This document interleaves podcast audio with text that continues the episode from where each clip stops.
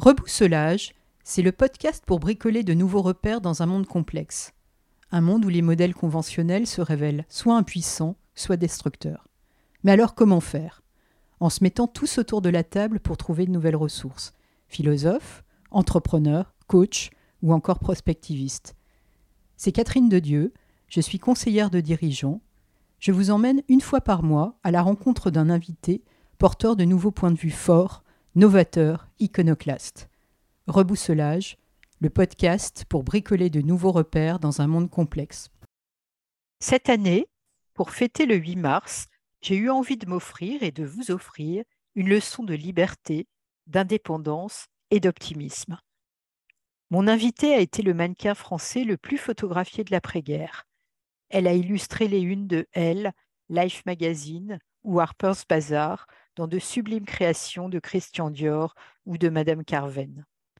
Actrice de cinéma, elle a tourné avec Billy Wilder, Gary Cooper ou Sophia Loren, avant de décider de gagner sa vie loin des spotlights. Le fil rouge de son parcours a été de rester fidèle à elle-même en toutes circonstances, en assumant des choix courageux dans une société très conservatrice. Rebelle au mariage, sa devise a toujours été amour commun, casserole à part. Elle a mené des amours libres, notamment avec le prince Alicant, et a entretenu une relation de 30 ans avec un ancien ministre du général de Gaulle. Aujourd'hui, alors qu'elle approche de son centenaire, elle revendique toujours la violence et l'audace de la jeunesse. J'ai été bluffée par sa force de caractère, sa dignité, son élégance la grande classe, quoi. Rencontre avec une femme libre née en 1925, Lise Bourdin. Bonjour Lise Bourdin. Bonjour, comment allez-vous? Très bien, très bien, je vous remercie. Alors, on va peut-être commencer euh, par, par, le début de votre histoire. Moi, ce qui m'a frappé en lisant vos, souvenirs d'une femme libre née en 1925, c'est qu'il il y a à la fois au début de votre vie un cadeau extraordinaire qui est une, une beauté incroyable de celles qui font se retourner non pas les hommes mais seulement mais tout le monde dans une pièce quelque chose qui est complètement, complètement incroyable. Et puis à côté de ça, il y a une blessure très grave que vous avez vécue dans l'enfance. vous êtes né à Néris-les-Bains dans l'Allier. Votre, votre père tenait un, un, ravissant hôtel dans cette, dans cette ville de curistes. Qu'est-ce qui s'est passé, Lise Bourdin? Quelle est cette blessure? Eh bien, c'est passé très, une chose très grave. Quand j'étais enfant, je dormais très mal. J'ai toujours très mal dormi. Et j'ai entendu des cris, des voix, et je, dormais au premier étage euh, avec mes frères, parce que j'avais quatre frères. Et je me suis cachée derrière la balustrade et j'ai vu mon père qui poursuivait ma mère avec un pistolet. Alors, ça a été un choc atroce pour moi. Je suis repartie me coucher. Je n'ai jamais rien dit à personne jusqu'à ce que j'ai 80 ans. Mais c'est une blessure qui m'a déclenché, avant l'âge de 7 ans, une, une maladie nerveuse qui m'a pourri la vie, la spasmophilie. Voilà et qui a une blessure qui a entraîné en fait euh, la séparation euh, de vos parents et après oui, ça a été très grave parce que mon père est parti moi j'aimais beaucoup mon père. Il est parti j'avais 9 ans et euh, je considère que j'ai eu une enfance très très triste. Très triste voilà, avec, euh, avec votre mère qui a eu effectivement euh, des difficultés matérielles. Donc après une première partie d'enfance où euh, tout était beau et merveilleux. Ah, on était habillés comme, des, comme des petits princes. Et enfin, on, très bien logés, puisque le logement, c'était mon grand-père. C'était un immeuble que mon grand-père avait fait construire. Et mon grand-père aimait beaucoup maman. Beaucoup. Alors, nous étions, mais le divorce finalement, mon père a vraiment divorcé que quand mon grand-père est mort. Donc, euh, ça a duré 12 ans et enfin, ça a été très, très pénible. Moi, j'ai vécu tout ça très, très, très mal. Voilà. Et donc, je parlais euh, peut-être euh, à côté de cette blessure d'un cadeau que la vie vous a fait. c'est cette beauté. Comment, comment on gère une beauté aussi, aussi insolente quand on est une, une jeune fille je vais vous dire, je ne savais pas que j'étais belle, je ne me rendais pas compte, parce qu'on ne me l'a jamais dit dans la famille. Et quand je voyais, quand j'avais 15 ans, les gens se retourner dans la, dans la rue, je faisais même pas attention parce que je me rendais pas compte. Je me suis, d'abord, j'étais très timide et très réservée. Et non, je me suis rendu compte de ma beauté, peut-être j'avais 28-30 ans. D'accord, mais en même temps, euh, à 20 ans, vous êtes monté à Paris. C'était, euh, je crois, à l'automne 45. Oui. Et là, votre beauté, elle vous a ouvert des portes. À tout de suite, puisque un jour, j'habitais chez ma grand-tante, la tante de maman, rue d'Armaillé. C'est un quartier euh, très bien, dans, le, dans le 15e très, très sympathique. Et je sortais du métro et il y avait un grand jeune homme très distingué qui me suivait. Et il m'a adressé la parole et je sentais qu'il était très gêné, ce pauvre garçon. Je dis, mais monsieur, moi je ne parle pas à, des messieurs que je ne connais pas. Alors il, a sorti une carte, il a dit je suis le frère de, la dame qui dirige le, le magazine Marie-France et c'était pour faire une, photo euh, de vous euh, en couverture. Je vous donne la carte du photographe, c'était Potier, c'était un, photographe qui était très connu. Et en effet, j'ai appelé ce photographe et j'ai fait ma première photo, euh, photo de, de mode en couverture. À la suite de ça, j'ai eu rapidement, quelquefois dans les kiosques, il y avait trois magazines dans la semaine dont j'étais la couverture. Voilà, puis après j'ai fait des quantités de photos de mode euh, pour des chapeaux, pour euh, tous les. Euh, et puis beaucoup, beaucoup de chapeaux et aussi des robes et tout ça. Carven, avec qui je suis devenue très amie et qui m'aimait beaucoup. Et, j'ai même après été, euh, parce que ma famille euh, ne voulait pas que je sois mannequin. Bon, alors j'étais seconde vendeuse chez Balmain.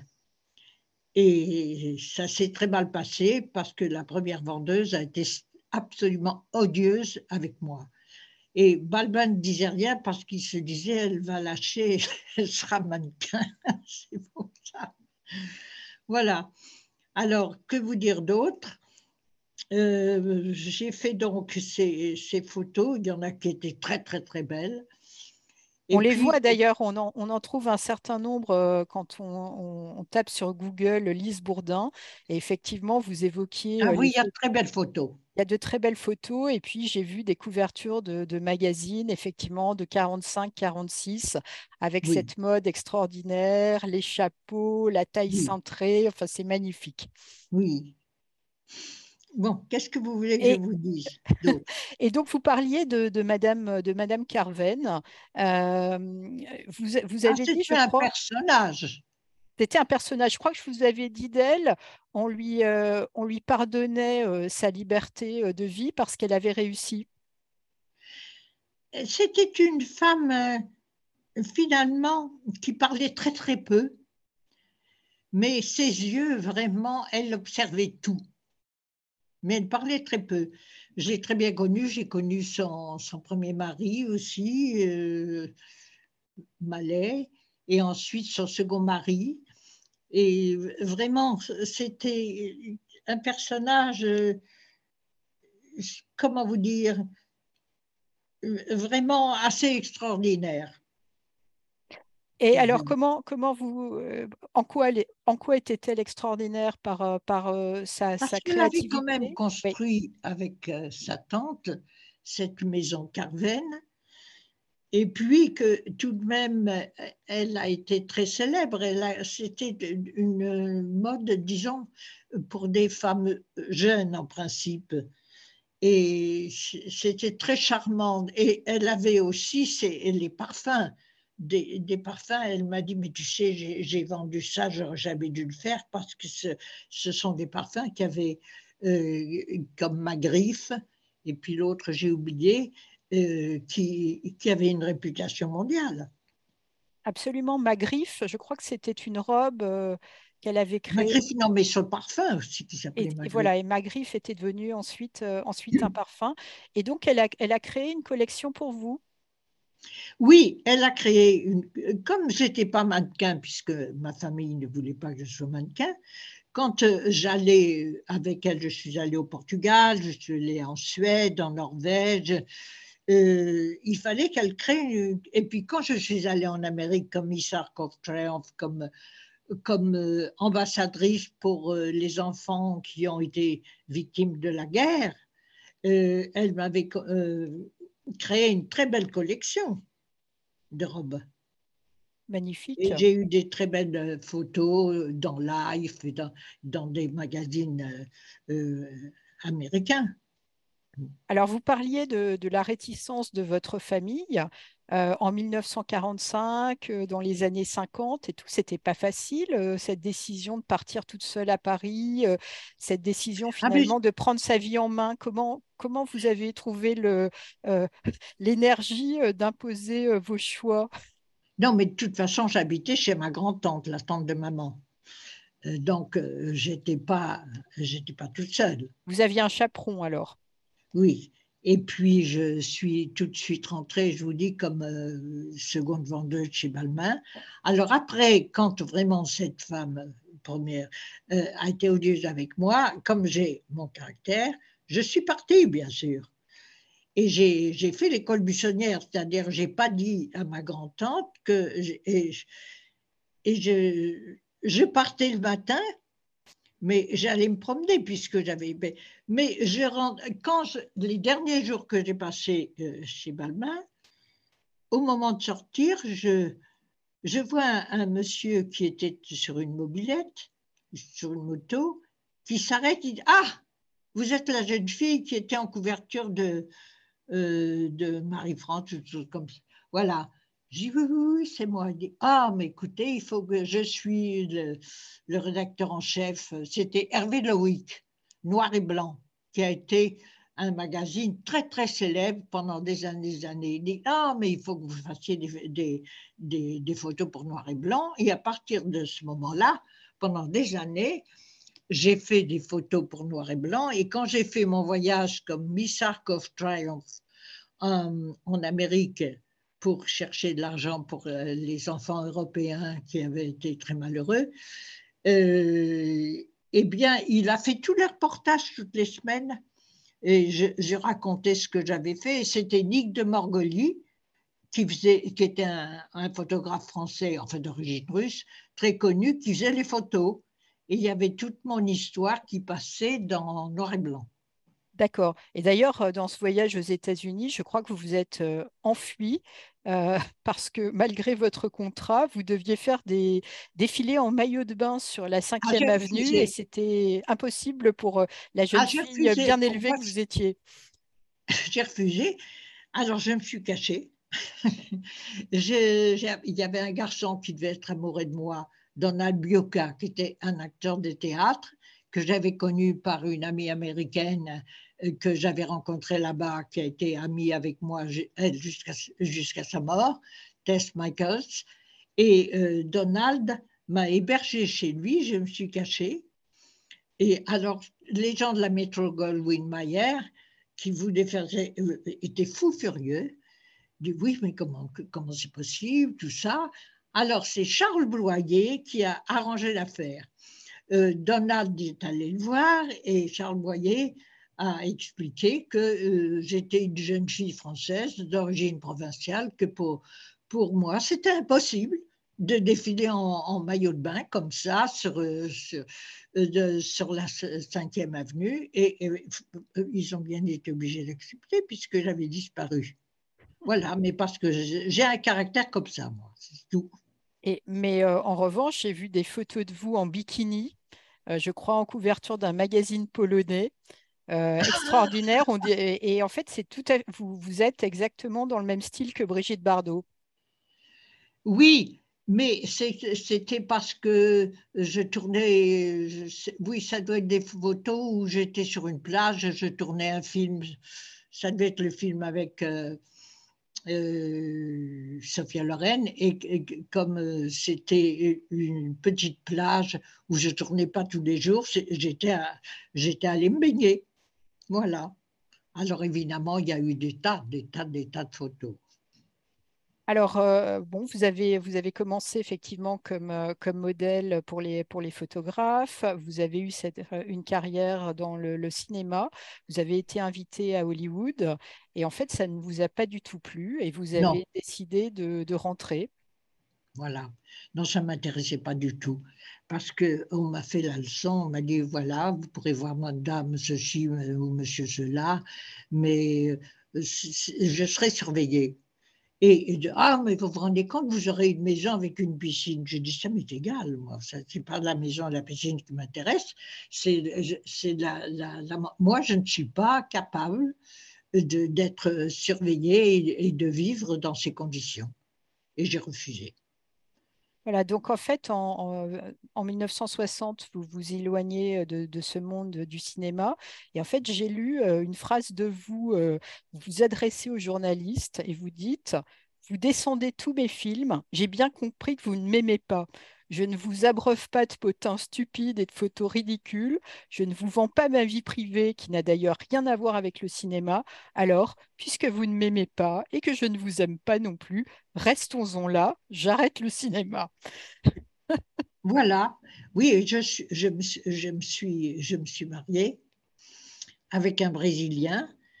Et... C'était contraire à vos principes de vous marier. Vous aviez. Non, mais je me suis mariée euh, il m'a fait la cour pendant 9 ans. Hein. Vous avez résisté hein. J'ai résisté. Et alors, il y a quand même une amie qui m'avait dit Mais tu sais, tu ne te rends pas compte, au Brésil, c'est pas du tout comme chez nous. Tu vas avoir un problème. J'ai eu. Car en effet, ce garçon en qui je suis restée, j'ai divorcé au bout de deux ans, mais je suis restée amie avec lui jusqu'à jusqu'à sa mort parce qu'il a été très vexé, blessé au début et après il a dû me comprendre.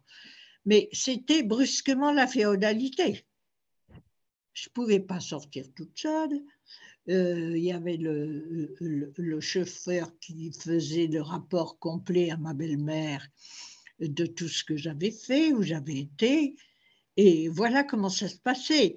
Alors, pour une fille qui avait été quand même un peu partout, à des festivals où je suis allée euh, euh, dans différents pays d'Europe, euh, en faisant ce que c'était très, très difficile. J'ai pas supporté, je suis tombée malade, j'étais tout le temps, tout le temps malade. j'ai profité de pas grand-chose. J'avais heureusement la cousine, une jeune cousine de, mon ex-mari adorable, digne, un peu plus jeune que moi, très belle, et que je voyais euh, presque tous les jours. Et, grâce à elle, quand même, j'ai eu, on allait à la plage, on allait faire des courses, mais autrement, ça aurait été intenable cette vie. D'ailleurs, j'ai pas tenu plus de deux ans.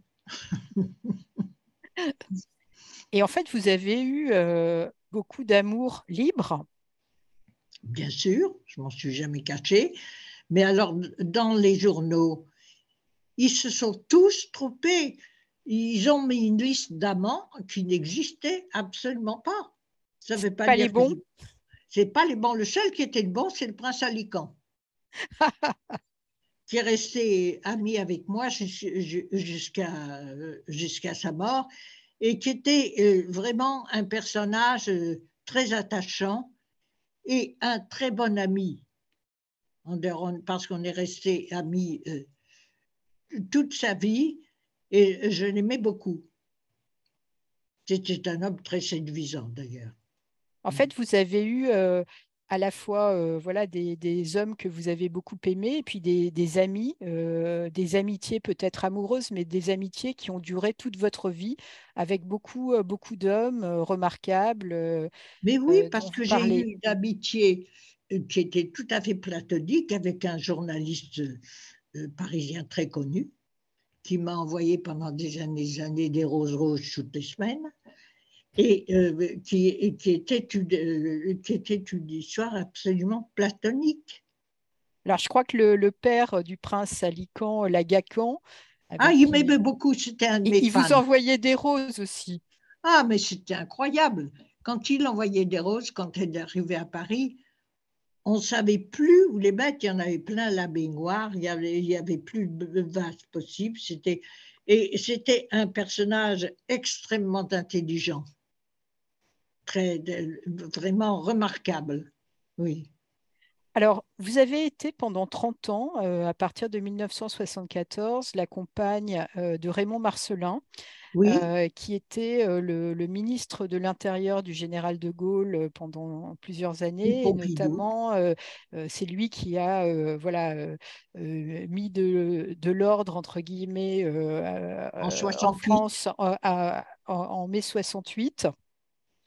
Et en fait, euh, vous, avez vécu, euh, vous avez été sa compagne pendant 30 ans.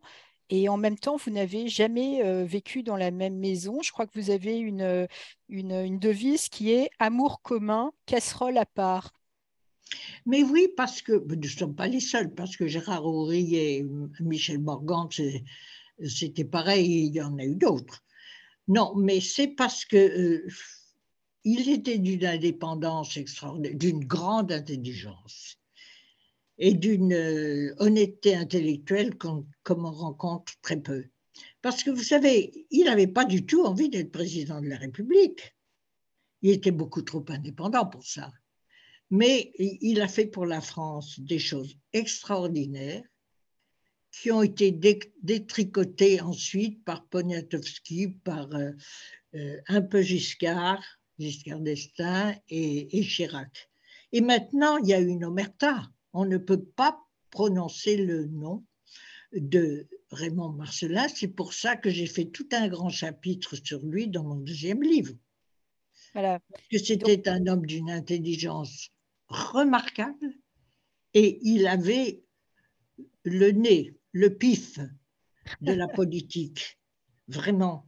Il, m'a raconté avant l'an 2000, il est mort en 2004, le septembre 2004, tout ce qui allait se passer, les, migrants, les, nouvelles euh, professions, le travail où les gens ne travailleraient plus que le lundi, mardi, mercredi, jeudi. Il m'a raconté tout ce qui se passe maintenant.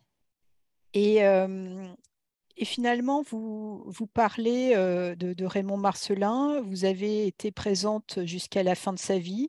et je crois que les deux dernières années ont été euh, assez tristes parce qu'il euh, il souffrait, je crois, de la, ah de la, maladie, d'Alzheimer. Vous, avez également, je crois, accompagné avec beaucoup de dévouement votre frère Roland Bourdin, qui était quelqu'un ah de très important dans le dans le domaine de la culture en France, notamment dans le domaine euh, dans le domaine. Il a été très connu dans la musique. Tout à fait, tout à fait. Et euh, en, fait, euh, voilà, ça m'amène à une, à une question. Voilà, vous avez un, un, âge, un âge vénérable. Vous êtes magnifique et vous avez vous êtes une jeune fille, je pense, dans votre, dans votre tête. On a comment, oui, oui, comment, quelle est votre, votre vision finalement de comment prend-on de l'âge? Surtout, alors pour vous qui euh, voilà, êtes toujours belle à 97 ans, mais c'est pas facile quand on a eu une beauté aussi éclatante que la vôtre, j'imagine, de, de, vieillir. Sont, quel, quel, est finalement votre secret, votre sagesse pour, pour aborder cette, cette période de, de, la vie et aussi accompagner voilà, des proches qui n'ont pas, qui n'ont pas cette chance? Des eh soucis de santé. Ce qui se passe, c'est qu'il faut surtout s'occuper des autres et pas de soi. Il faut se décentrer alors. J'ai acheté une première maison pour euh, des neveux, des petits neveux que j'aime bien, et une deuxième aussi pour un neveu que j'aime bien. Et cette maison euh, n'est pas complètement terminée. et parce que j'ai eu beaucoup, beaucoup de, problèmes vis-à-vis du maire, euh, vis-à-vis du, du, patrimoine, parce que j'habite dans un très beau village. Bon, enfin, tout ça, c'est... La Bastide d'Armagnac.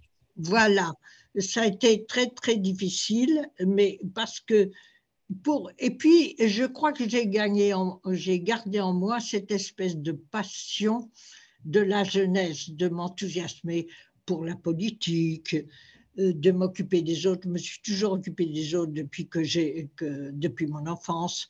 Alors, il y a, y a des choses qui me portent comme ça, que je suis obligée de faire, mais je crois que j'ai gardé cette espèce de, de violence et d'audace de la jeunesse. Très beau, la violence et l'audace de la, de la jeunesse. Avec le recul, est-ce que vous vous définiriez comme féministe? Oui, quoique ça ne m'a pas été rendu parce que beaucoup de femmes me détestent. beaucoup. Et moi, j'ai toujours essayé de les aider. Toujours. J'ai quelques amis que j'aime bien, hein. qui me téléphonent régulièrement, euh, que, j'aime bien. Mais euh, la plupart, il y a une espèce d'envie, de jalousie. Moi, j'ai jamais été jalouse. Et puis, je ne comprends pas l'envie. Je trouve que c'est un très vilain défaut. Et malheureusement, c'est un défaut qui existe euh, beaucoup en France. C'est dommage.